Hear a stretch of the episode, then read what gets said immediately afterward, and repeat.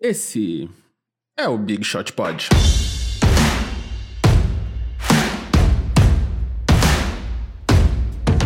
Fala, amigos do basquete norte-americano, tudo bem? Fãs do basquete norte-americano, né? Porque os amigos mesmo estão lá jogando na bolha e não estão ouvindo a gente. E se ouvirem, acho que não vão estar entendendo o português. Então aqui é o MM com o Guilherme Pinheiro. Olá, amigos. E Gustavo Mantovani. Olá, amigos, tudo bom? Então, só para avisar, a gente voltou, tudo que é bom, né? O mundo, o mundo é uma espiral o mundo é um bumerangue aborígene australiano.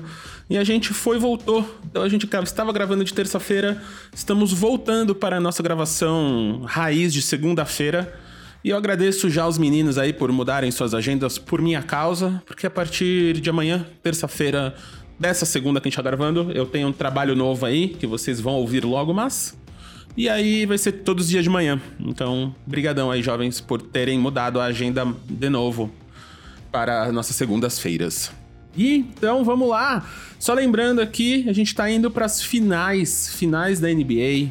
Chegamos no proverbial lá.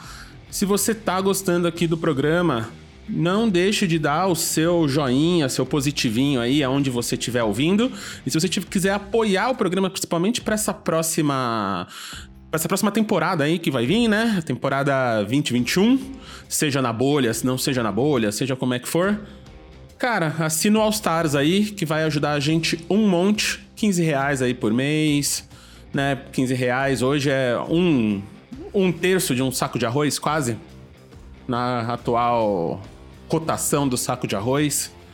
Então. Saco de arroz de 5 quilos, né? De 5 quilos, 5 quilos. Ah, ah mas é o que. Ah, daí vale tudo bem. Então tudo bem, é. Pagar 45 reais em 5 quilos de arroz suave. Suave, tranquilo. então é isso aí. Então aí, ó. Se você ajudar a gente, ajudar o Guido, ajudar a galera aqui a fazer um conteúdo melhor para vocês, né? Mais coisa. E vai ser da hora. Então, ó, só lembrando também que assim que acabar essa temporada, a gente vai começar esse quadro novo que eu quero ter um time para a próxima temporada. Então, se você tá ouvindo isso aí, eu quero ter uma pessoa de cada time da, da NBA, se existir essas pessoas aí, tentando me convencer a por que eu devo torcer pro seu time. Então. E aí a gente vai colocar todo mundo pra lutar na lama.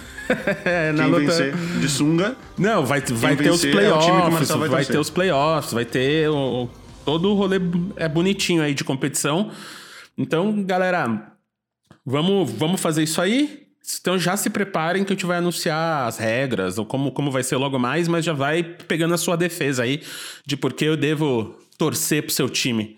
Beleza? E aí, com isso, os destaques iniciais. Vai lá, Vavão. Deixa eu só começar Bom, falando então... uma coisa. O... Vai lá, Gui. Não, esse, esse, no programa passado a gente teve um probleminha no arquivo do Spotify e a gente não sabe o que aconteceu. Muitas pessoas falaram, mandaram mensagem tanto no, no Twitter quanto no Instagram do Big Shot Pod. A gente trocou o arquivo. Em algum momento ali, é, tava eu e o Vavo falando em cima um do outro e depois ficava um silêncio. A gente tentou resolver, é, a gente trocou, eu falei com o Guido, ele trocou o arquivo duas vezes, mas é, enfim, não sei o que aconteceu. Então eu queria pedir desculpa, assim, esses, esses, erros acontecem de vez em quando, mas de qualquer maneira o episódio passado foi um dos mais ouvidos dessa temporada, teve uma repercussão super legal. Então queria agradecer a todo mundo que ouviu e que todo mundo que avisou a gente do arquivo que estava com algum probleminha. Quem sabe não faz ao vivo, bicho. é. Grande fato. É isso aí, galera. Acontece. Quem não sabe faz. Não, como é que é? Ah, esquece. Acontece. Mas o destaque inicial também acontece. Vai lá, vamos. Destaques iniciais. Então, mais um. Mais um. um, um a NBA vem, vem soltando homeopaticamente os, os prêmios da temporada. E desde a nossa última gravação foram anunciados os times de defesa da NBA. Sempre polêmicos, sempre questionam-se se as pessoas que votam para esses times de defesa estão capacitadas para votar são as melhores pessoas para votar nesses times de defesa e todo ano há uma discordância muito grande, né? Então vou, vou falar aqui os times de defesa e a gente conversa um pouco sobre eles.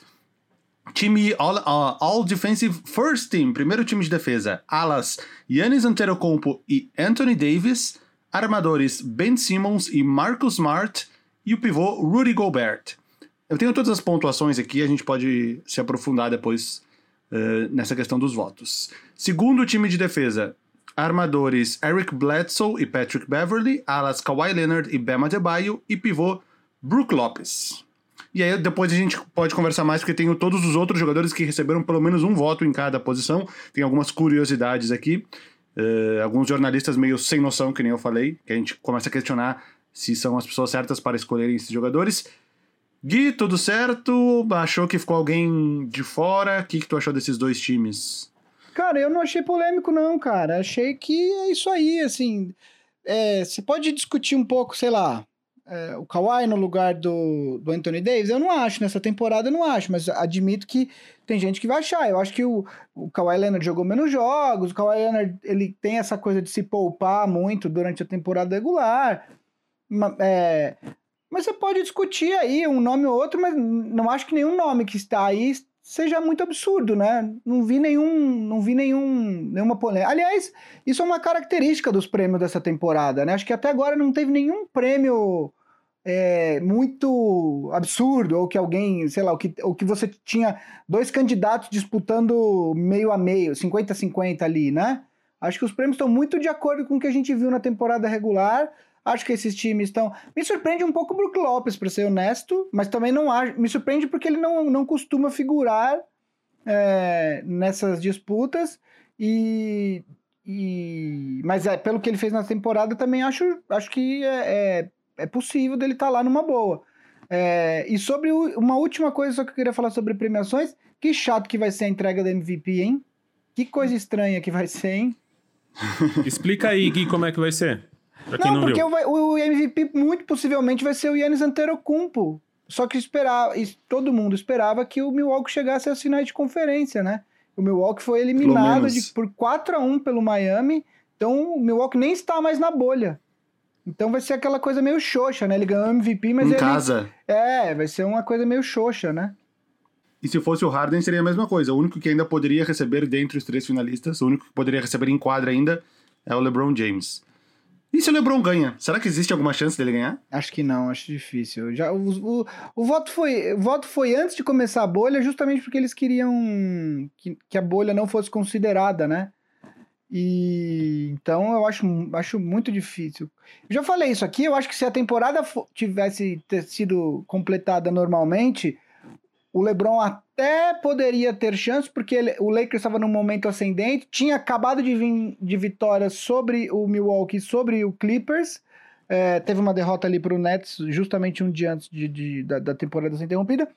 Mas eu acho que o Lakers numa curva ascendente, se por acaso o time superasse o recorde do Milwaukee, o, o LeBron teria chance, mas considerando só até ali quando a temporada foi interrompida, acho que muito difícil. Quase impossível. Tem algumas curiosidades, então, do resto da votação. Tu falou do Brook Lopes. O terceiro, o Brook Lopes conseguiu três votos pro primeiro time e 61 votos pro segundo, totalizando 67 pontos. Uh, o, o, o, pivô seguinte da lista é o Joel Embiid com 11 pontos, ou seja, ele ficou com muita folga na frente do terceiro pivô mais citado.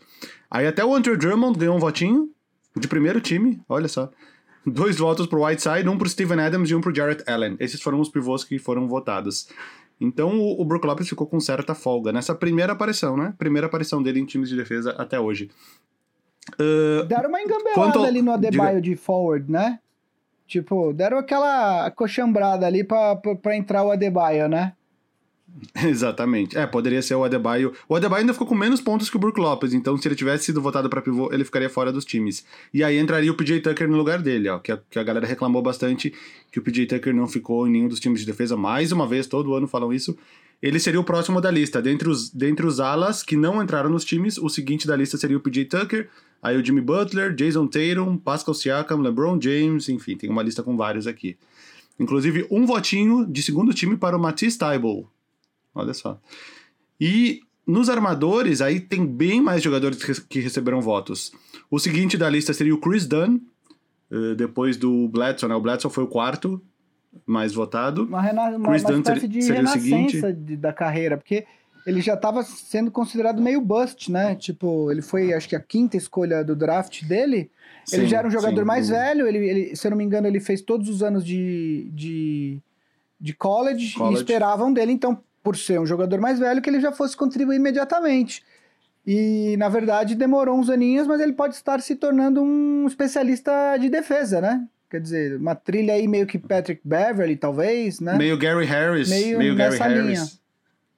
O Gary Harris começou como um cara de 17, 18 pontos por jogo e acabou se. E, e a, e a carreira dele foi se moldando até ele virar esse jogador que ele é hoje. Ele é o primeiro um cara de defesa, depois um cara de ataque, que agora ele tem mais de 10, 12 pontos no máximo, mas ele é um cara mais especialista de defesa e a gente tá vendo ele que voltou agora na série contra o Jazz. Falaremos logo mais sobre esta série insana, Clippers e Nuggets. E vale citar aqui também, então, que James Harden recebeu um voto de primeiro time para indo. Ele já tinha recebido votos de segundo time em outros momentos na carreira. Dessa vez ele recebeu um voto de primeiro time. Luca Doncic recebeu um voto. E eu acho que mais inacreditavelmente, Russell Westbrook recebeu um voto de Cara, segundo isso time. aí é jornalista local, né, velho? Assim, e, de novo, Fred Van Vliet o recebeu também. Harden, o Harden até ele, ele é, falam da defesa dele como, como se ela fosse pior do que ela é de fato. Ele melhorou é, na defesa, mas primeiro time de defesa não, né?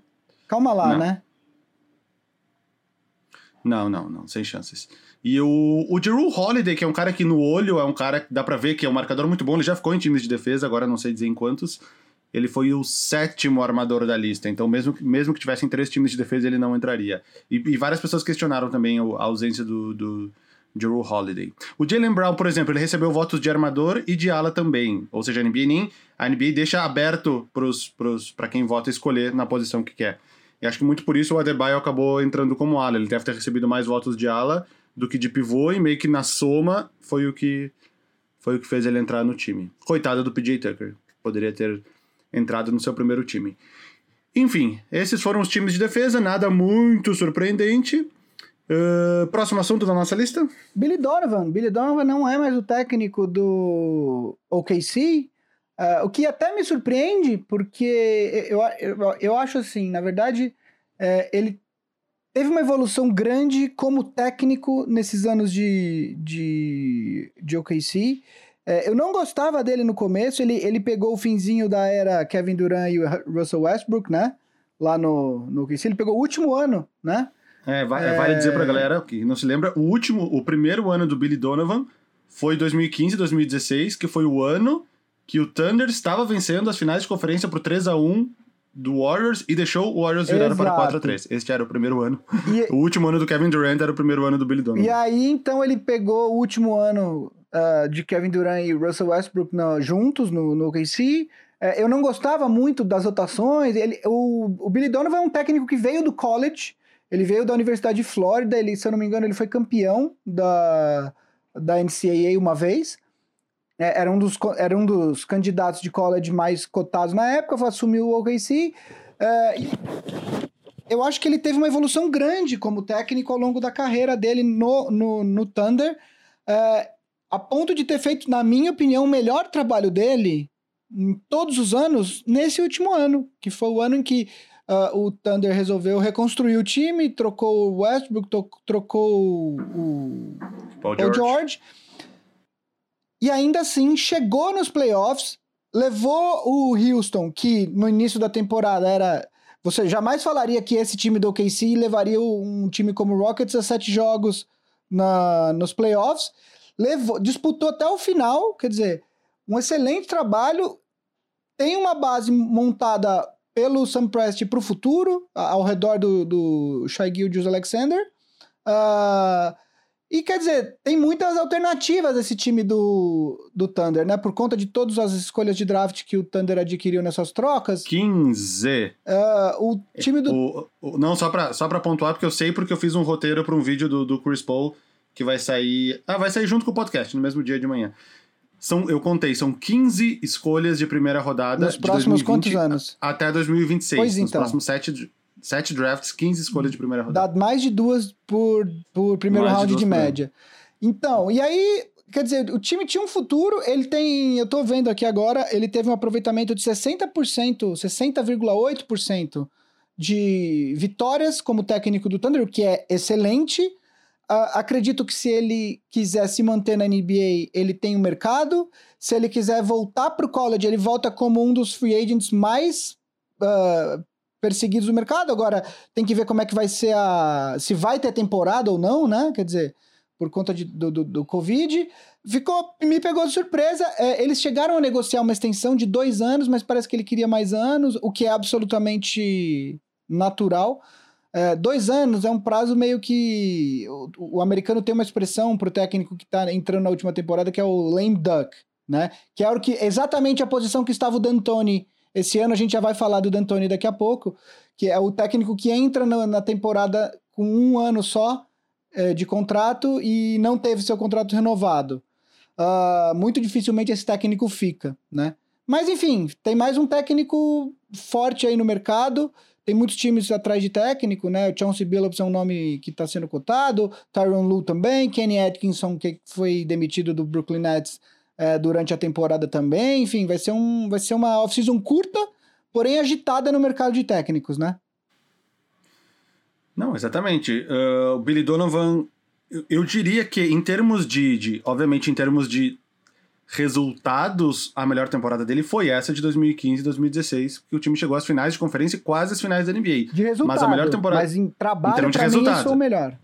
Exatamente. Aí, em termos de custo-benefício, ou sei lá qual expressão seria, a melhor foi essa temporada atual. Um time que chegaram a dar 0,2%. Eu sei que foi uma matéria da ESPN de um cara completamente sem noção, porque não era 0,2% a chance do Thunder ir para os playoffs. Nas casas de aposta era 4, 5%, alguma coisa assim, que eu ainda assim eu, achava baixo na época. Mas enfim, ele levou um time com poucas chances de playoff aos playoffs, com tranquilidade, com a mesma campanha do quarto colocado, uh, perdeu no, nos critérios no desempate triplo com o Utah Jazz, Chegou até um jogo 7, teve muitas chances de chegar na semifinal de conferência, por um arremesso certo de um lado ou por um arremesso errado do outro, tinha chegado às semifinais de conferência. Lembrando, um time que ninguém esperava que sequer fosse aos playoffs. Então, em termos de custo-benefício, eh, com certeza esse ano atual foi o, o, o, melhor trabalho dele. Isso, que nem o Gui falou, se refletirá para ele conseguir um próximo emprego. Se ele quiser continuar treinando, obviamente eu acredito que sim não vai ser difícil ele encontrar um trabalho não só na NBA, mas também, que nem o Gui falou, no basquete universitário. E aí tem uma questão. E ele foi um dos finalistas para técnico do ano, né? Sim, né? Vale lembrar. Exato. O Nick Nurse venceu, mas ele foi um dos três finalistas, junto com o Nick Nurse e o, e o Mike Budenholzer. E aí tem essa questão também do, do próximo técnico do OKC, porque é um trabalho extremamente atraente nesse momento, né? Um time com uma estrela consolidada, como o Chris Paul, que fez um excelente ano. Uh, você tem uma estrela em ascensão, como o Shai Gilgeous Alexander. Você tem peças interessantes ao redor, como o Lou Dort. Uh, o Steven Adams tem mais um ano de contrato, pode virar mais alguma coisa. Enfim, Uh, e você o tem. Schroeder tem mais um ano também. Tem mais um ano, tem mais um e ano. aí você tem mais um caminhão de escolhas. É um trabalho extremamente atraente. E aí, a questão do, do, do próximo técnico, eu acho que vai apontar muito para o que qual que é a expectativa do Thunder? Quer dizer, vamos com tudo, vamos usar essas escolhas para trazer mais gente para tentar alguma coisa nos próximos, no, no, curto prazo, ou vamos construir o time para o longo prazo, já que a gente tem um caminho uh, uh, garantido aí de boas escolhas daqui para frente. Então, isso é algo que vai, vai ser muito interessante de, de se observar nessa off-season. É, eu achei estranho. O meu melhor palpite para o futuro do Chris Paul seria que ele iria continuar. Porém, depois que eu vi aquele vídeo que ele postou no Twitter, no qual ele dá. Ele, ele dá um tchau do, completamente tom de despedida. Ele agradece a organização, agradece aos fãs, agradece aos jogadores, falou que fez amizades que vai levar pro resto da vida. Muito obrigado, cidade de Oklahoma. Nunca vou me esquecer dessa minha volta aqui, né? Porque ele já tinha jogado na época do, do New Orleans, Oklahoma City Hornets. Mas o vídeo que ele lançou completamente em tom de despedida. Como se tivesse encerrado a era dele em Oklahoma City. Ele só não falou tchau, não volto nunca mais, mas é como se ele tivesse falado. E isso, isso fez até eu fazer esse vídeo do Boom Shakalaka que eu falei que tá, deve estar tá saindo hoje, uh, especulando o que aconteceria com o Chris Paul. Porque, realmente, depois que eu vi aquele vídeo, eu falei, tá, ele não vai ficar, cara. Ninguém, ninguém gravaria esse vídeo e continuaria jogando por uma franquia. Parece que na cabeça dele tá meio certo que agora sim começa a reconstrução pra valer e que ele não vai fazer parte dessa reconstrução. Eu não, não vi o vídeo, mas eu, eu vi os comentários no, no, no, Twitter. Mas eu acho que era isso, assim. Ele aceitou jogar uma temporada, acho que ele elevou o valor dele. Talvez ele até ajude o, o, o Thunder a conseguir alguma coisa, porque antes da troca, uh, eu lembro disso, de escutar conversas na off-season passada, que eu ach, o pessoal achava que se o Thunder quisesse se desfazer do contrato do Chris Paul, que é Supermax, é, ia ter que colocar. Não, não é Supermax. É, é, mas não, é não. Max, né? Ia ter que colocar algumas escolhas de draft. Vendo o que ele jogou nessa temporada, talvez se o Thunder pedir, ele consiga mais escolhas de draft. Lógico. Entendeu? Por conta do que ele apresentou Não, nessa ele temporada. consegue. Tinha especulações de Milwaukee Bucks, de, de Sixers, de Knicks. Qualquer uma dessas trocas ele pega alguma coisa. Se for pro Bucks, vai ter que mandar um, um Bledsoe ou um Brook Lopes, vai ter que mandar alguém. Se for pro Knicks, vai ter que mandar um cara jovem ali, um, um contrato aspirante do Julius Randle, vai ter que mandar um. Que, que poderia ser tipo um Galinari desse ano, um cara de último ano, assim, que vai ajudar um pouco. Vai ter que mandar um Dennis Smith, vai ter que mandar um Nilikina, alguém. Se for com o Sixers, vai ter que mandar ou o Horford ou Tobias Harris, alguém vai ter que mandar, nem que seja pra bater os salários. Então, realmente, o valor dele foi completamente elevado nessa temporada. Ele, eu acho que ele vai ficar no, no All-NBA Third Team, pelo menos. Eles ainda não anunciaram. Ele foi um All-Star depois de não ter sido nenhuma vez jogando pro Houston. Ele aumentou o valor mesmo com 35 anos e meio já. Então ele. O, o, OKC até nisso se deu bem. Não só nas 15 escolhas que eles têm, mas até se livrando do Westbrook, eles se deram bem. Porque pegaram as escolhas e um cara que vai virar mais outras coisas. Então, já que falamos de técnico, falamos de Billy Donovan saindo do OKC, vamos falar então de Mike D'Antoni, que anunciou que não vai continuar no Houston, já era algo esperado. A gente aproveita, faz uh, comentários da série entre uh, Rockets e Lakers, que foi vencida pelo Lakers. A gente já falou bastante numa live lá no Boom Shaka Live, né, no, na Twitch, né, Vavo? Que eu entrei depois Sim. do jogo 4, se eu não me engano, né? E Sim. vamos então vamos começar pelo Mike D'Antoni. Já era esperado, né? É, o que, que você vê como técnico? O que, que você espera dessa off-season do Rockets? A gente falou um pouco no, no Boom Shaka Live, mas para quem não viu a gente lá, vamos falar aqui também. É, o Mike D'Antoni foi um trabalho de. Ele entrou ali em 2016 no Rockets. Foi depois daquela mini reformulação do Rockets. A mini reformulação, o que, que é? É a saída do Dwight Howard, daqueles jogadores daquela época, e a chegada do Harry Gordon, do Ryan Anderson, James Harden deslocado para armador, que foi aquele ano. Assim como o Thunder, o Thunder nesse ano era um ano que muitas pessoas falavam que o Rockets nem ia para os playoffs, outros falavam, não, ele passa em sétimo, passa em oitavo. E com o Mike D'Antoni, com esse novo estilo de jogar, o Rockets passou em terceiro, com folgas. Foi uma baita de uma surpresa. O Mike D'Antoni ganhou o técnico do ano. Harden quase foi MVP, só não foi MVP porque foi o ano dos, dos triple-doubles do, do Westbrook.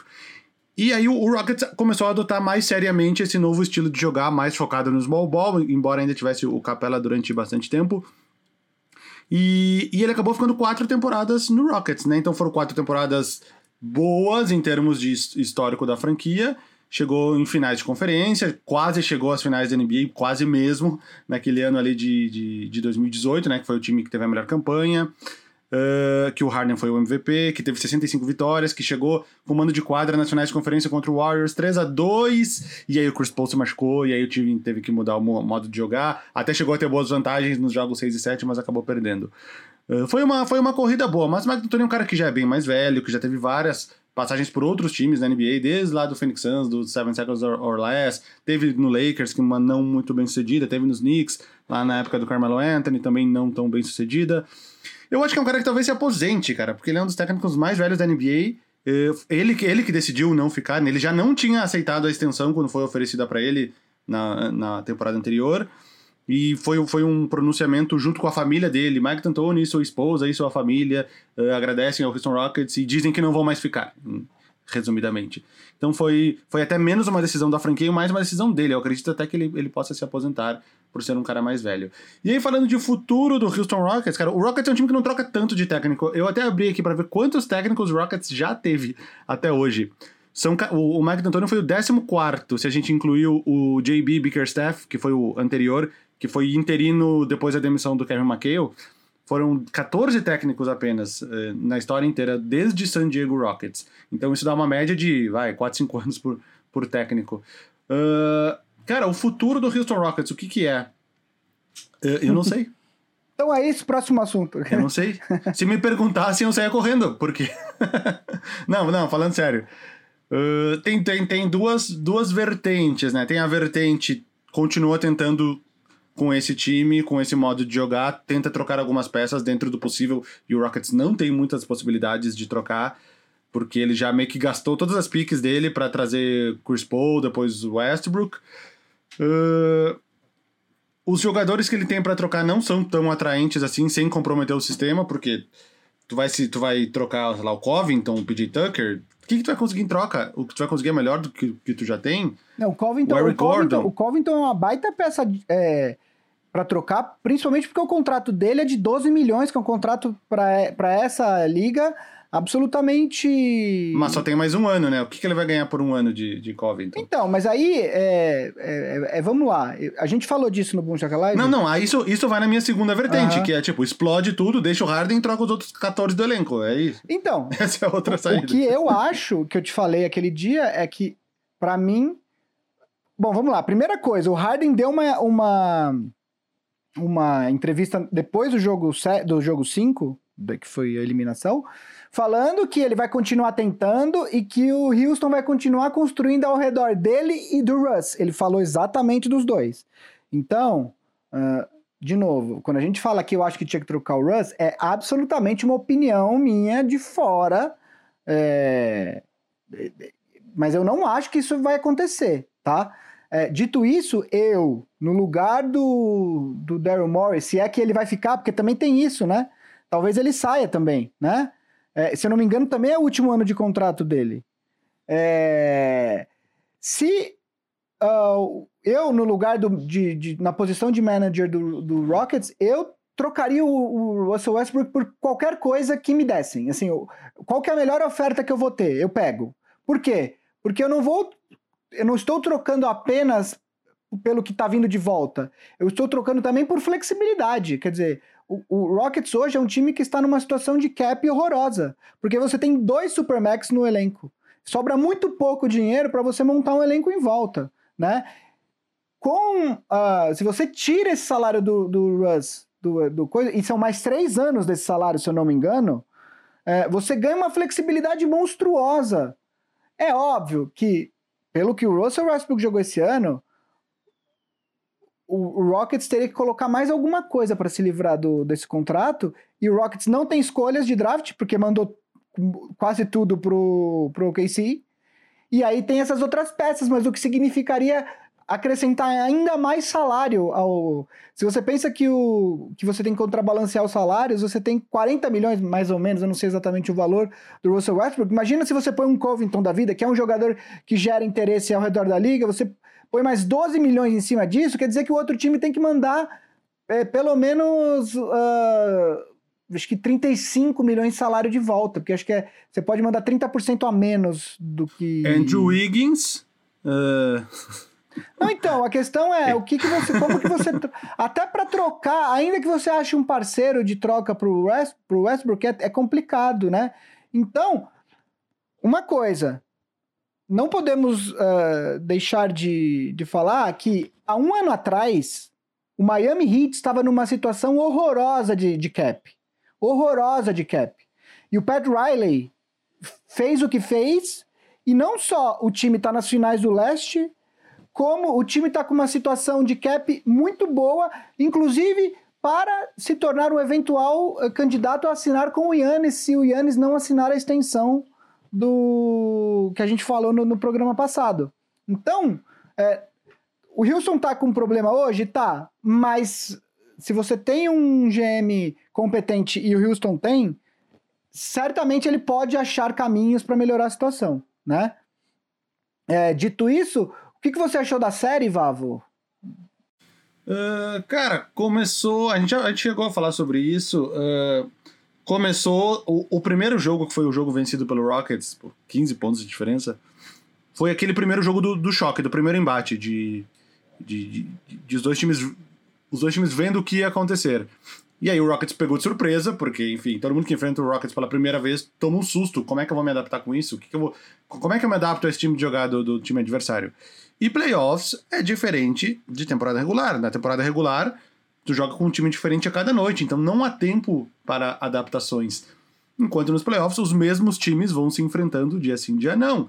Lógico que o time do Lakers, inteligente como é, enfrentando o Houston Rockets dia sim, dia não, acaba fazendo as adaptações necessárias para anular ou dificultar muito esse estilo de jogo do Rockets. E qual era a outra opção do Rockets? Não existia, porque o Rockets só, só vem jogando de um jeito há bastante tempo. E no instante que ele trocou o Capela pelo Covington naquela troca envolvendo uh, vários times, ele abdicou de qualquer outra possibilidade de jogar de uma forma diferente. Se vocês virem os jogadores que estão no banco do Houston Rockets, são jogadores com as mesmas características dos titulares. São wings. Tem o Daniel House, que fez essa cagada aí de conseguir ser expulso ou afastado da bolha, por permitir que uma pessoa entrasse no quarto dele. Tem o Ben McLemore, que é um cara que chuta bem de três, mas não defende bem. Tu tem o. Aí tem caras do tipo que nem vão entrar, tipo o Demary Carroll, que é um jogador com as mesmas características desses, só que pior. Ou seja, ele não vai entrar. O Jeff Green, que foi contratado para tentar ganhar um pouco até de altura, é um cara também com as mesmas características. Então não, não tem como mudar, não, não tem peças diferentes, não tem como. Não tem um, um pivô para tentar fazer um, um, esquema diferente. O pivô possível de colocar era o Bruno Caboclo, que é um cara com praticamente zero experiência em questão de, de jogos importantes. O Tyson Chandler, o, o, como diria o comentarista, aquele jogo que ele foi, foi cobrar os lances livres, que o, que o, que o, o PJ Tucker foi expulso, mas tinha sofrido a falta. Aí o Billy Donovan escolheu o, o, o Tyson Chandler para cobrar os lances livres. A comentarista da, do jogo americana falou: Estou surpresa que Tyson Chandler tem um uniforme por baixo desse agasalho. Porque, porque ele nem entra. Tipo, ela, ela achava que ele estava até sem uniforme embaixo, porque ele não entra nos jogos. O, o, Rockets não tinha opções. E o time do Lakers é inteligente, tem vários jogadores inteligentes, tem um técnico inteligente, tem o LeBron James, que a gente sabe que é inteligente, tem o Rajon Rondo, que todo mundo fala que é um dos caras mais inteligentes, tem o Jason Kidd como assistente técnico, que é, todo mundo sabe que é um cara inteligente.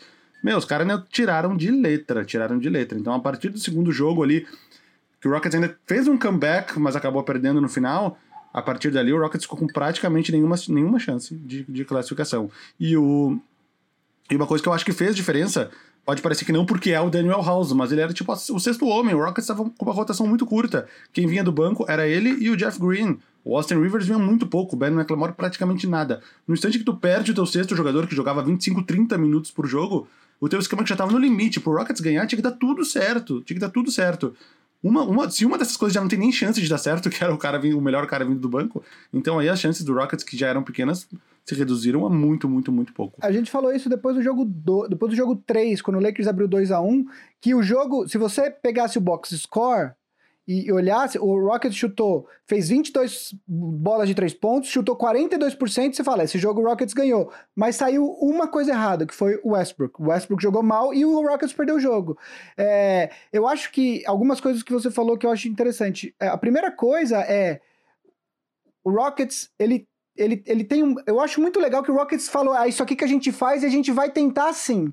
Eu acho que existe uma coragem nisso é, que eu acho interessante. Porém, de fato, o Rockets ficou sem opções. Ele só podia fazer aquilo, ele não podia fazer mais nada, né? Outra coisa que eu acho é, que você tocou, que o do Lakers ter feito ajustes, é, eu tô muito surpreso com a capacidade do Frank Vogel de fazer ajustes uh, ao longo das séries. É, o que denota bastante inteligência e competência dele como técnico. O Frank Vogel foi tipo a terceira ou quarta opção do Lakers para técnico. O Lakers uh, chegou quase a fechar com o Tyron Lue, falou com outras pessoas. O Frank Vogel ia ser inclusive assistente do Tyron Lue se tivesse fechado com o Lue e acabou sendo contratado como técnico e tem feito ajustes interessantes. Uh, isso a gente comentou na, na live que a gente fez no seu canal, que Todo mundo achava que o Lakers ganharia do Rockets com tamanho, porque o Lakers tenta, o Lakers é um time com pivôs e tal, e o Lakers ganhou do Rockets ajustando para jogar no small ball, com o Marquise Morris de, de pivô e o Anthony Davis de, de power forward. Mas, quer dizer, é, o Lakers ganhou, de um, ganhou do Rockets, mas de um jeito que ninguém esperava que fosse. É, e, e, e, o Rondo, cara, que eu, eu realmente eu tô absolutamente surpreso. Eu fiquei. O primeiro jogo, que foi o jogo que o Rockets venceu, o Rondo jogou 28 minutos e eu falei, meu, com 28 minutos de Rondo por jogo, nós estamos na lama. E, e, pelo contrário, ele jogou muito bem. Ele de fato é um cara muito inteligente. É, vamos ver numa eventual série de, de, nas próximas séries, mas nessa série é fato que ele ajudou muito. E o Lakers. Uh, se saiu muito melhor do que eu esperava que fosse sair. Eu achava que essa série era para 6, 7 jogos, ia ser sofrido. E na verdade, o jogo 3, o jogo, o jogo 4, o jogo 5, o Lakers ficou com uma vantagem confortável na frente o jogo todo. No jogo 4 ainda teve aquele aquele última corrida ali do Houston que, que chegou a, a, a fechar a distância para 5 pontos, e aí depois o Lakers abriu 10 de novo e ganhou. Mas foram jogos relativamente tranquilos para o Lakers, o que me surpreendeu bastante. É, de qualquer forma, uh, enfim, eu fiquei muito feliz, porque fazia tempo que o Lakers não chegava aos playoffs, estamos nas finais de conferência. É, gostei da atuação do Lakers e o futuro do, do Rockets, eu acho que é um, vai, ser um, vai ser um time, também um time com que vai. É, espero que se movimente bastante nessa off-season, né? Ó, eu entrei aqui para tentar achar o contrato do Daryl Morey. Não tem uma informação oficial de contratos de, de, de, de executivos, porém eu achei que duas matérias de, do, de março de 2019 que ele tinha reno, renovado por cinco anos. Ah, então não. Então, até, então eu fiquei na dúvida. Então ele não, ele não tá no final do contrato dele, mas sim, foi especulado que ele sairia e aí, enfim. Até por conta do tipo negócio da. China, do começo da temporada, Exatamente. né? Tem toda essa questão. É, E ele é um cara que já. Que ele entrou em 2007 no Rockets, ele já deu muitas bolas dentro, então. uh, por cré- créditos ele tem, né? Não, e se, Então, ele, e se ele for se ele for pro mercado, ele não fica desempregado um mês se ele não quiser. Se Exatamente. No dia quiser- seguinte, algum time pega ele, exatamente. Ah, vamos aproveitar então, vamos emendar na outra série do Oeste, que vai- vamos para sete jogos. Surpreendentemente, né? Acho que a gente, quando a gente gravou o programa da semana passada, já tava 2 a 1 pro Clippers, né? Ou, tava 2 a 1 acho, já, né? Ou 3 a 1 É, a gente não esperava que o Clippers fosse fechar com relativa tranquilidade a série, e aí, de novo, o, o, o Nuggets vindo buscar, depois de estar perdendo por 3 a 1 empatar, empatar a série, como foi contra o Jazz. O, o Nuggets venceu o primeiro jogo, o Jazz venceu os três jogos seguintes, fez 3 a 1 e aí o Nuggets venceu os três jogos seguintes para levar a série. É...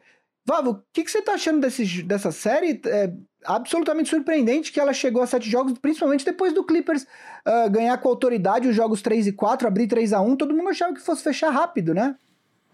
É, me surpreende a maturidade, maturidade em termos de, de mentalidade do time do Denver Nuggets, que é formado por jogadores jovens. Por Nikola Jokic, por Jamal Murray, agora o Gary, Gary Harris voltou, mas uh, tem muitos minutos do, do, do Michael Porter Jr., que é um cara que começou a jogar agora, começou a jogar na bolha praticamente.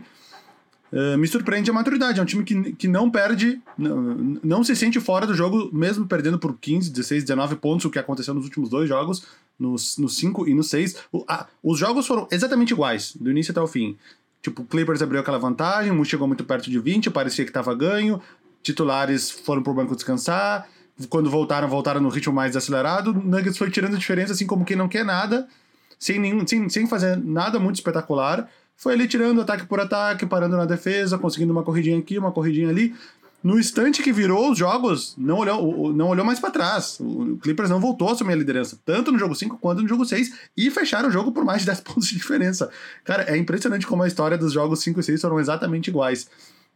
E quando eu falo que me surpreende a maturidade, porque olha a sequência de jogos de eliminação que eles tiveram.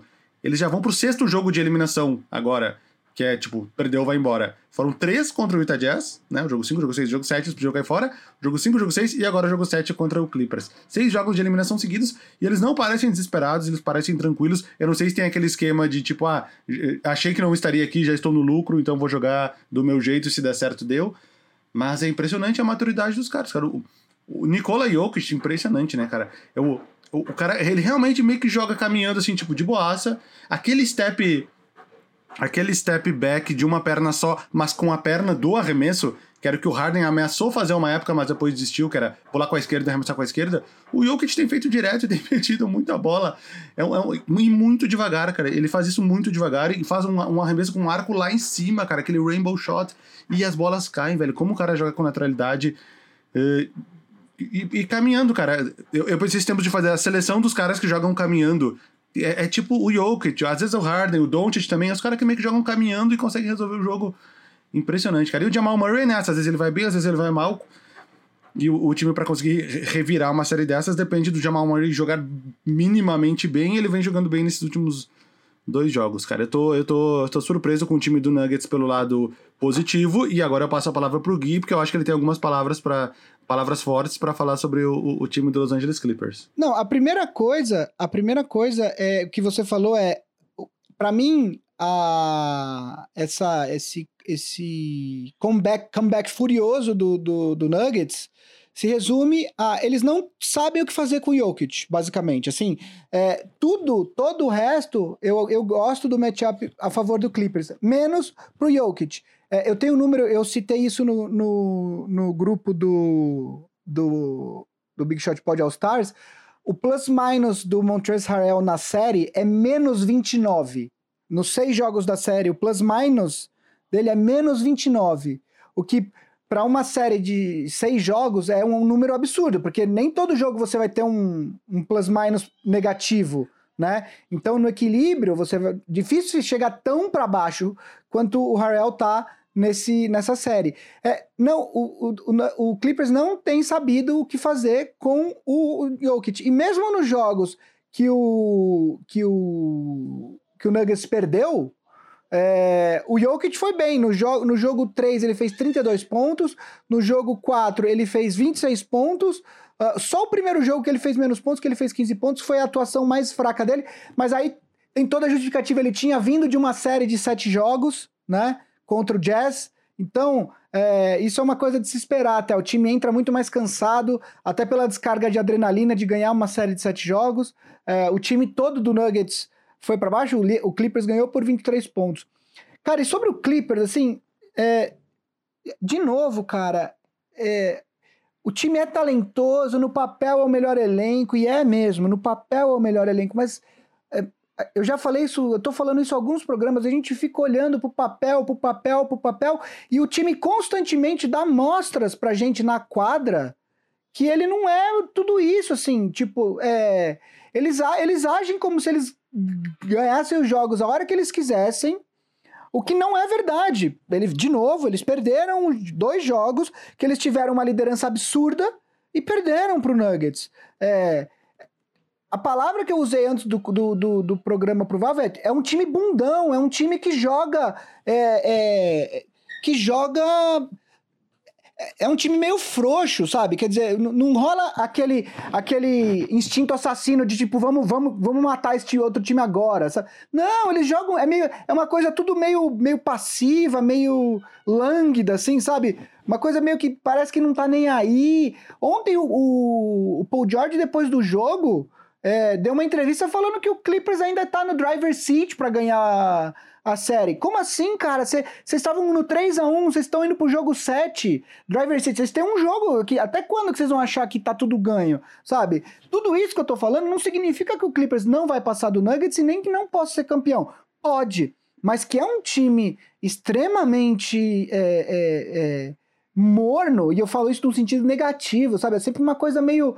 é, é muito morna, assim. É, é, o, o Kawhi é um cara que tem esse instinto assassino e ele ainda não conseguiu passar isso pro resto do elenco, né? Porque o que aconteceu, pô, o Clippers chegou a estar. Tá, é, é, vamos lá. Um time que se coloca como favorito pro título e o Clippers agiu assim a temporada inteira, tá?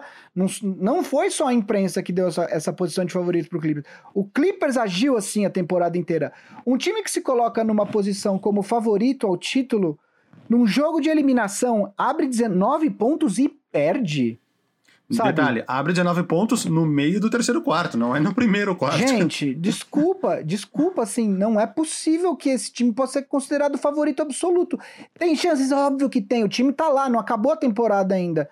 Mas, assim, é, é um time que, que, que tem que rever algumas coisas, sabe? Se esse time, se esse time entrar com essa, com essa alavanca de ligar e desligar solta contra o Lakers, o Lakers passa o carro, de verdade, assim, tipo, ah, está sendo clubista. Gente, vocês estão vendo, o Lakers é um time que perdeu o primeiro jogo nas duas séries, fez os ajustes e depois não deu mais chance. Nas duas séries, é um time que é, o LeBron tá motivado, o Anthony Davis tá motivado, o elenco é mais fraco, sim, mas o Lakers tem conseguido achar contribu é, gente contribuindo. É, cada jogo aparece um, entendeu? Às vezes é o Marquise Morris, às vezes, é, às vezes é o Rondo, às vezes é o Kuzma. É, o Clippers joga essa coisa meio branda, essa coisa meio. Porra, sei lá, cara, assim. Pode ser campeão? Pode. É favorito? É um dos, com certeza. Mas é uma decepção de ver jogar esse time, assim. É uma coisa meio ah, sem graça, sabe? É, uma observação que eu ia fazer sobre especificamente um jogador que é o Patrick Beverly, porque eu acompanhei ele sempre de muito perto, jogou muitos anos no Rockets. Ele meio que. Eu, eu acho que ele, ele incorporou esse personagem que ele é agora, que é tipo. O, o cara malvadão, tirador de, de onda, que nem o Gui falou. Parece que ele já ganhou cinco títulos, mas não ganhou nenhum até hoje. E ele tá se esquecendo de algumas coisas. Ele tá esquecendo que ele tem que. Cara, eu me lembro dele jogando pelo Rockets, tinha jogo de 20 pontos porque ele metia 5 bolas de 3 pontos, cara, entendeu? Ele, ele era um jogador diferente, que era preocupado em fazer várias coisas. Hoje parece que ele é só um cara preocupado em encher o saco dos outros. Ontem, no jogo de ontem, ele saiu com seis faltas. Ele nem arremessou, ele arremessou duas bolas, fez dois pontos pegou um rebote, sabe? E, saiu com seis faltas. Por quê? Porque ele incorporou tanto esse personagem que ele meio que virou isso. Ele esqueceu que ele é um cara que, que, que faz infiltrações boas, que encontra os caras livres, que era um cara que já conseguiu 8, 9, 10 assistências em, em jogos, que pegava 10, 15 rebotes porque ele é baixinho obrigador lá dentro, que fazia jogos com pontuação alta. Ele não é mais esse jogador, ele é tipo um cara. Ele pegou esse time de defesa que eu vou te dizer, eu acho que esse ano ele nem merecia. Talvez ele tivesse Seis merecido faltas, em outro. Seis faltas em 18 minutos. 18 minutos, então. Talvez ele merecesse ter entrado em outros times de defesa, outros anos que ele não entrou. Ele entrou uma vez, ele pegou o primeiro time de defesa na época do Rockets. Mas teve outros anos que ele, que ele não entrou, que talvez ele tivesse merecido. Mas agora, eu acho que nesse, nem nesse ele merecia, porque ele parece um jogador completamente desfocado. Uh, tanto que o, o, Clippers tentou, quando ele estava machucado, tentou o Landry Shamet, tentou o Red Jackson, que também não está numa fase legal, tentou o Landry Shamet mais minutos nessa posição de armador, entre aspas, porque não é um armador de fato. Mas é realmente, o Clippers tem muitas opções, cara, tem muitas opções. O, o, o, queria, queria o Rockets, queria eu que o Rockets tivesse um Jamichael Green em alguns momentos do jogo.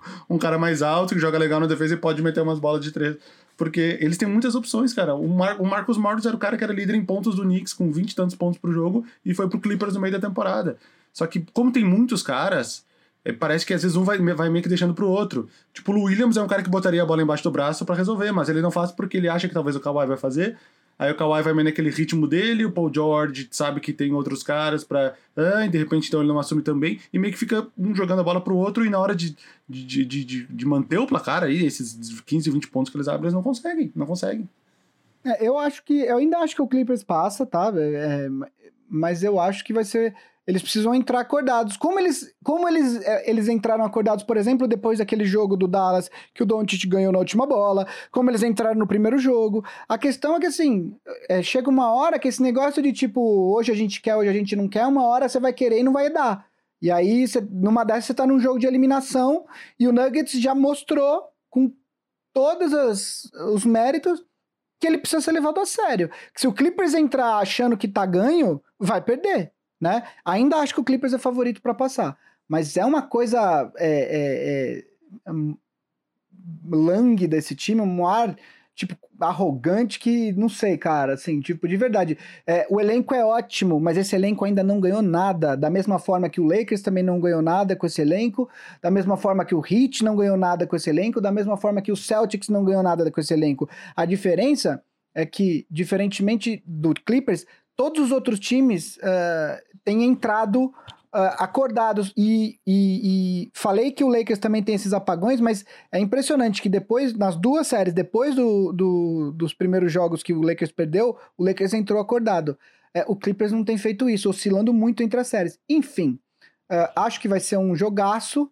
É, acho que o Clippers passa, mas tem que tomar cuidado. E falando em jogo 7, Vavo, Tivemos um jogo 7 uh, eh, nesse fim de semana, né? Entre Boston e Raptors. Vitória do, do Boston foi 92 a 87, se eu não me engano, né? Foi um jogo Sim, que ficou. Foi, foi disputado bastante no primeiro tempo. O Raptors chegou a abrir, acho que 12 pontos. O Boston buscou, virou ainda o, o intervalo em vantagem. E depois, no último quarto, o Boston manteve essa distância ali de 5 pontos, 6 pontos, 4 pontos. Uh, o último quarto inteiro e acabou uh, conquistando a vitória e o direito de enfrentar o Miami Heat na, nas finais do leste.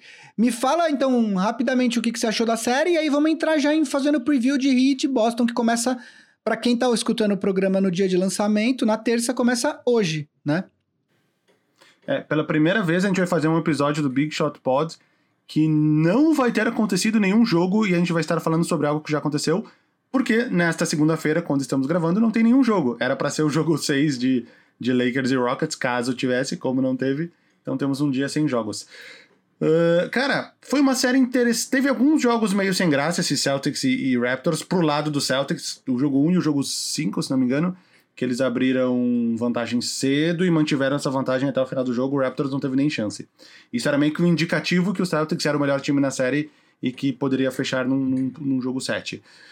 Cara, o time do Celtics, nos titulares, no quinteto titular, que, que são uh, Kemba Walker, Marcus Smart, Jalen Brown, Jason Tatum e Daniel Tice, é um time muito bom, é um dos melhores times da NBA. A questão é o banco de reservas.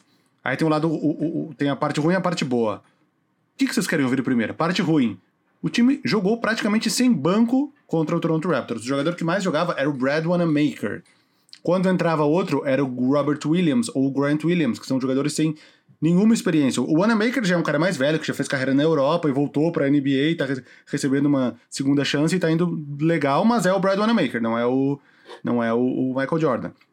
Então, tu, então, o teu sexto cara, sendo o Brad Wanamaker, é ruim, porém, a notícia boa é que eles conseguiram vencer uma série, mesmo com uma rotação curta contra um time, Toronto Raptors, que é conhecido por ter uma rotação longa. Era um time que tinha, vinha no banco com dois caras de mais de 15 pontos por jogo, que era o Ibaka e o, e o, e o Norman Powell. O Ibaka não foi tão bem nessa série. O Marc Gasol, não vou nem mais falar dele, foi um cara que, de novo, não foi bem.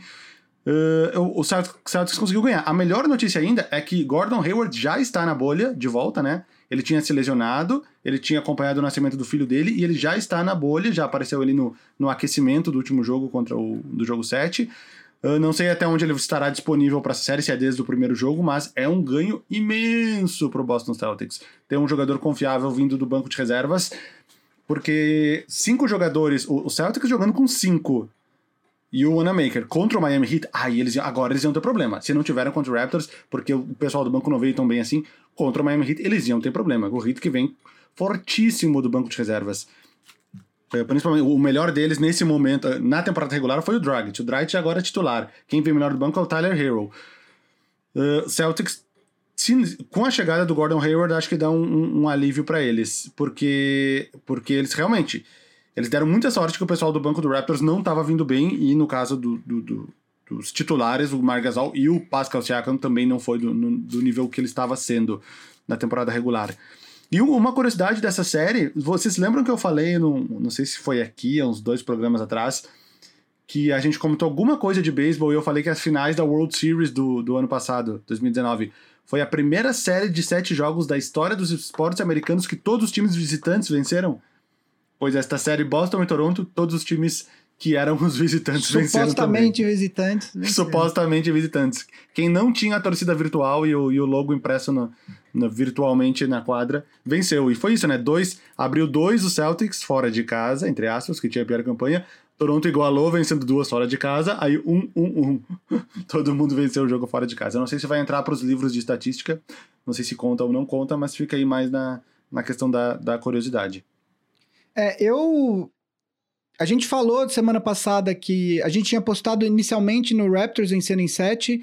É, eu mudei meu palpite ao longo da série, falei que achava que o, Boston levaria em 7, é, mas mais porque eu achava que o time do Boston, o quinteto era melhor e eu achava o, o momento mais do Boston do que do, do Raptors por conta de tudo isso que o Val falou. O Gasol não estava bem, o Ibaka não está bem, uh, o Ibaka não, o Siaka não estava bem. O Ibaka teve. O, o, Ibaka oscilou, né? Ele teve os dois primeiros jogos que, por sinal, o, o, Raptors perdeu, ele foi muito bem. Depois ele não foi tão bem, o Raptors ganhou, enfim, ele, ele oscilou bastante na série. É, mas assim, acho que a vitória do, do, do Celtics foi merecida. É um time jovem, é um time com muito potencial. É, a possibilidade de um Lakers e Boston já me deixa é, absolutamente ouriçado aqui. De novo, um Lakers e Boston nas finais. Uh... Não, o assunto no meu grupo de amigos da escola, que era a galera que assistia NBA junto, como a galera não acompanha tão de perto agora, mas meio que fica sabendo dos resultados e tal. Quando todo mundo viu que pode ter Lakers e Celtics de novo, que é uma galera total anos 90, a galera tá tipo, ah, tem que ter, tem que ter. Então, eu, eu, eu adoraria, embora seja aquele desgraçamento mental de sempre pegar o Celtics na, nas finais, né?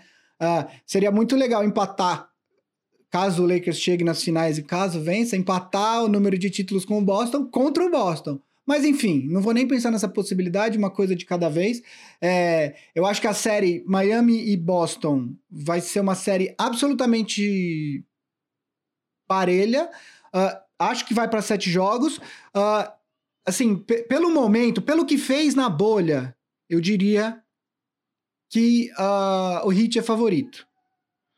Pelo que fez na bolha, né? Olhando para o elenco e pelo que tem feito na, na, na, na bolha, é, ganhou com autoridade as duas séries. Uh, uh, despachou o, o, número um, né? Quer dizer, então varreu Indiana, ganhou do, do, do Milwaukee por 4 a 1 Uh, chega muito forte, tem um elenco mais maior, né? Um elenco, uma rotação maior. Uh, mas eu acho que o Boston tem potencialmente o melhor jogador. Eu não sei se ele vai ser o melhor jogador toda noite, mas eu acho que ele é o jogador com teto mais alto que é o Jason Tatum, né? Então, é, é vai ser uma questão. É, vai ser dois dos melhores técnicos da liga, né? O Brad Stevens e o Spolstra, que eu gosto muito. É, a rotação do Miami, é, eu tava passando mentalmente aqui, quer dizer, você tem Adebayo, Butler, Dragic, Hero, Duncan Robinson, uh, Kendrick Nunn, Jay, uh, Jay Crowder, Jay Crowder e André Godala. Isso são oito. Quer dizer, é... você tem ainda o Olenek no banco, que é um jogador que, que de vez em quando vem e contribui, são nove.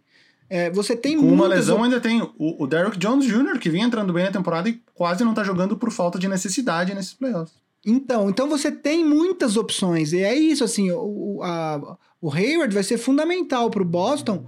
É, ele, na série contra o, o Philadelphia, o Hayward, o Hayward antes de machucar era titular, né? Acho que o Smart estava vindo do banco, né? Sim, sim, o Smart Mas só de você ter um, mais uma opção do banco já vai ajudar muito grande, de uma forma muito grande o Celtics, né?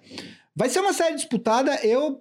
É, assim, o meu instinto diz hit, mas é, mas é, mas é isso assim. Eu acho que o Celtics tem potencialmente o melhor jogador, que é o Tatum, né? Eu não sei se é isso assim. Eu não sei se ele vai ser o, joga, o melhor jogador todos os jogos, mas ele tem o teto mais alto de todo mundo que está envolvido nessa série.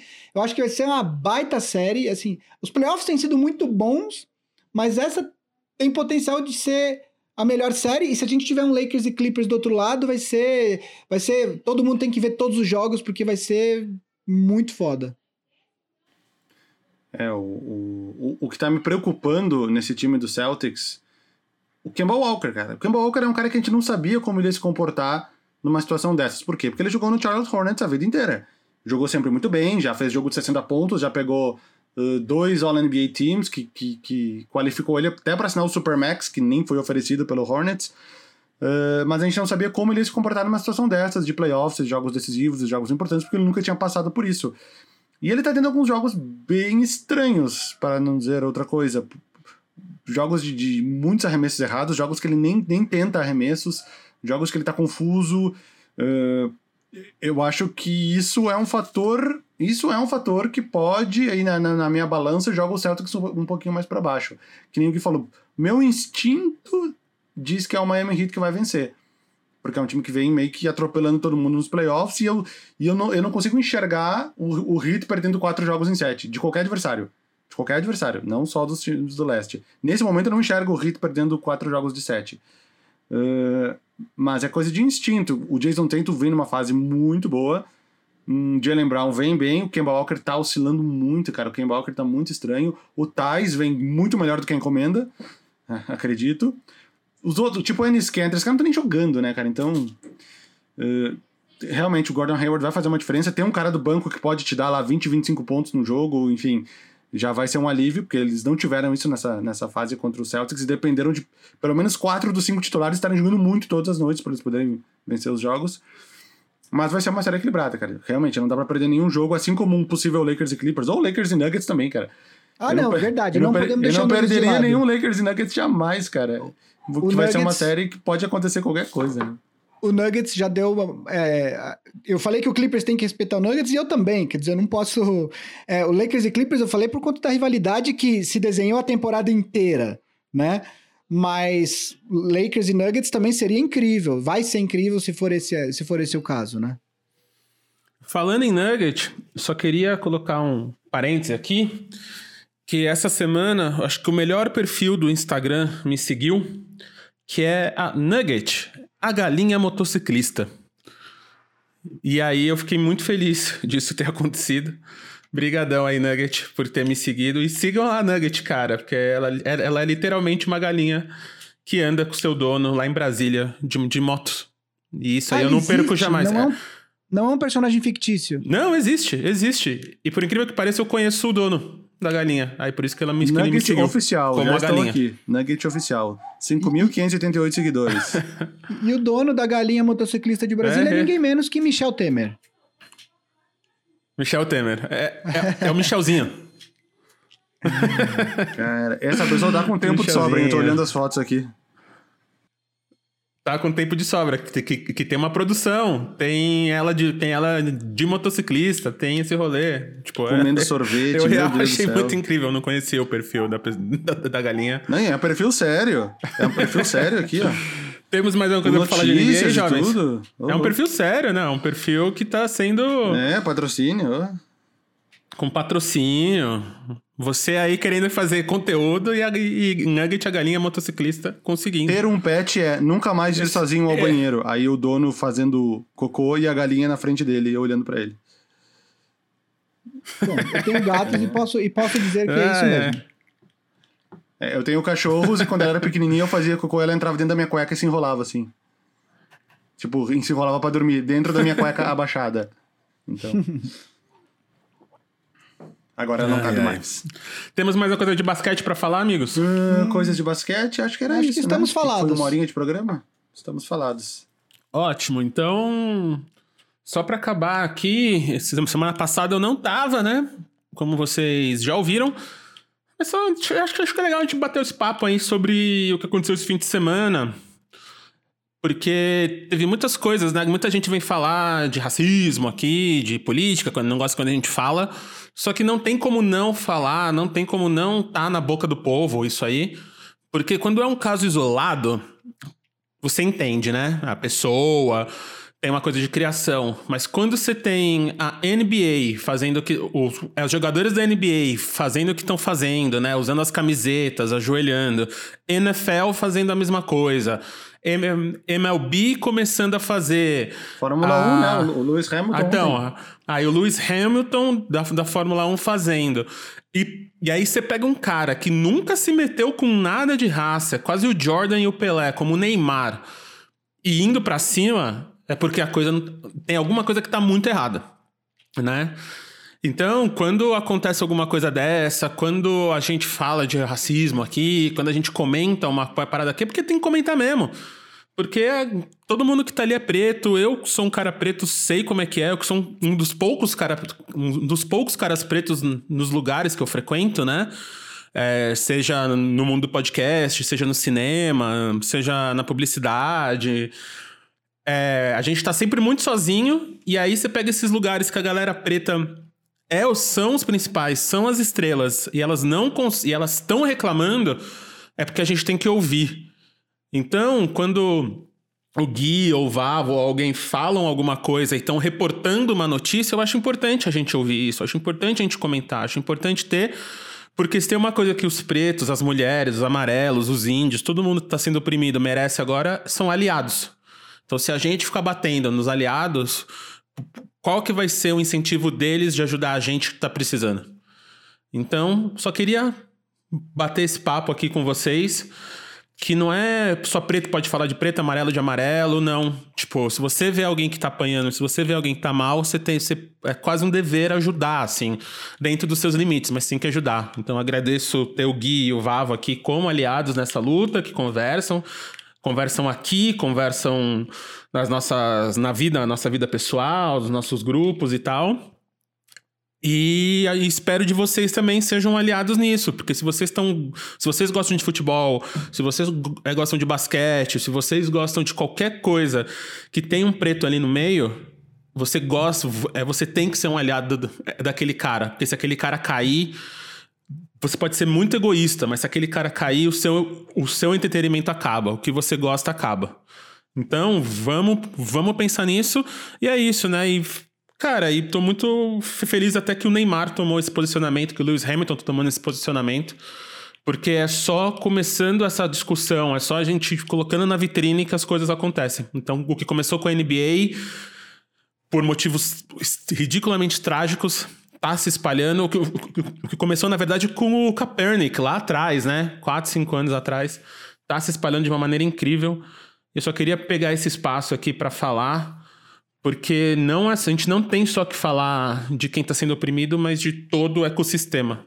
Então, brigadão aí, jovens, por semana que vem ter falado, semana passada, ter falado disso e ter comentado e tá do nosso lado. É, então, porque o, o para quem não pegou na semana passada, o Marcelo não estava no programa, mas eu e o Gui a gente falou sobre o caso lá do, do Stephen A. Smith, que ele viu que ele estava falando de, de privilégio branco na contratação do Steve Nash como técnico do, do Brooklyn Nets, sem experiência alguma, e ele estava falando que essas coisas não, não acontecem com negros, e a gente deu a nossa opinião que, tipo, meu, se o cara tá falando que isso existe, ele tem to total direito, e quem é a gente para falar o contrário disso? Nós, eu e o Gui, no caso, nós que somos brancos, quem é, quem é a gente para falar que não está acontecendo? E aí a gente teve alguns comentários do, no, no, no no YouTube, né? Do, do, do, no vídeo do YouTube do Big Shot Pod. Inclusive, é que tem, tem pessoas que. O cara, ah, só porque eu sou branco eu não posso falar que não há racismo. Por acaso, só entregador de pizza pode falar sobre entregas de pizza.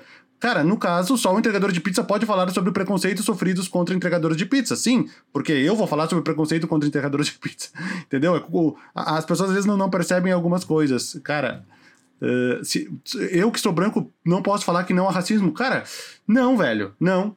Tu tem que, tu, no mínimo, tu tem que ouvir a palavra do cara que está sofrendo racismo, que está percebendo o racismo, porque ele já passou isso por diversas situações na vida dele. E ele é um cara muito melhor do que tu para falar sobre isso, simplesmente. Cara, isso. eu, eu, ó, e assim, eu, eu, eu não quero nem dar voz para esse tipo de comentário, porque a pessoa parte de uma premissa tão errada que, é, de verdade, eu, eu não quero nem dar, repercutir, reper, repercutir um comentário desse.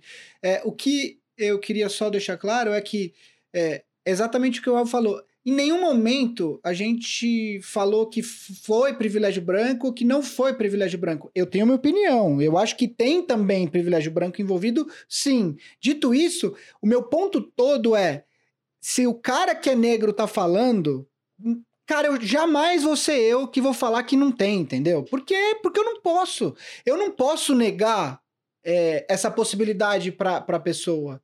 É, se ela, se ela tá certo ou não, quem tem que julgar isso são os pares dela, né? Quer dizer, é, que é quem pode de fato eventualmente falar, olha, você exagerou, não exagerou. Eu jamais, entendeu? Então, é, eu gosto muito tem uma, uma máxima que é o, é o live and let live, né? Tipo, mano, vive e deixa viver. E, cara, assim, eu sou muito dessa, dessa, dessa parada, sabe? Tipo, é, eu não tenho que interferir em nada dos outros, e se eu puder ajudar, eu vou ajudar. E eu não quero nem ficar falando muito, porque, de novo, o que o Marcel falou, o nosso papel nessa luta é auxiliar, quer dizer, a gente tem que ficar do lado e, e, apoiar uh, quem de fato tem essa luta, porque a pessoa que tem essa luta, ela não tem a opção de não ter, né? Então, assim, é, é uma causa para a vida inteira, né? É, para fechar o assunto, o Preto Zezé, que é o cara da. que é o presidente mundial da CUFA, que é a Central Única de Favelas, se você não conhece, vale muito a pena conhecer, porque é um, uma, uns caras que estão fazendo um trabalho muito foda. E quando eu falo mundial é porque os caras têm, têm assento na ONU, tem já em três, quatro países falando da, tipo, exportando tecnologias das quebradas brasileiras para o mundo inteiro. E ele falou, e ele deu, ele, ele colocou no Twitter um, um negócio muito bom, que ele fala que ele só entendeu algumas coisas quando ele começou a ler é James Baldwin agora. E é um cara preto, um cara da quebrada. Assim, para quem não conhece, James Baldwin é um, é um poeta, pensador americano que ele mesmo nos anos 50, 60 teve que se isolar na França, porque nos Estados Unidos ele não era ninguém. Que é ao se descobrir preto, é enxergar com um terceiro olho e perceber as facetas violentas do racismo. Que é você entender que você sempre vai ter o racismo, que você sempre vai ter. E ao negar que o racismo não existe, você está alimentando ele ainda mais.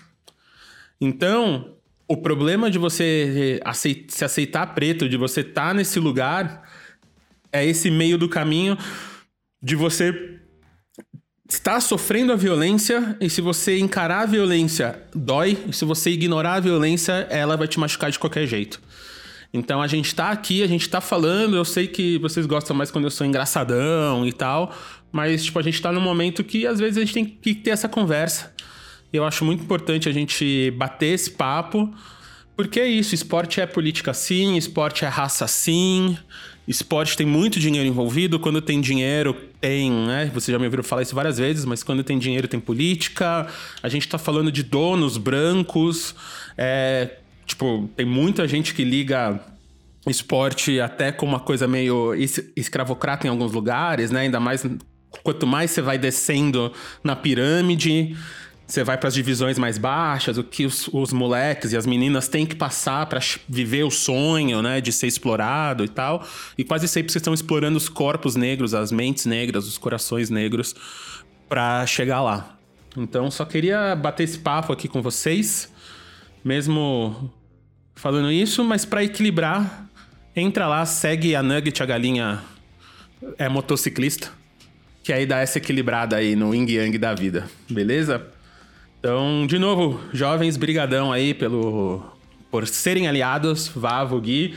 O Vavo mesmo, eu sei de primeira mão que não é homofóbico, mesmo quando me conheceu achando que eu era gay, me abraçou, fez um carinho, me aceitou como um emo ali.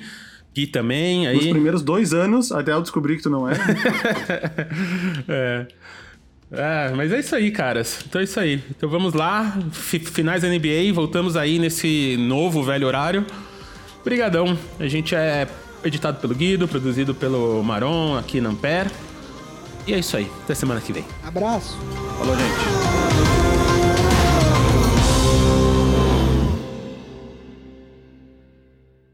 Ampere.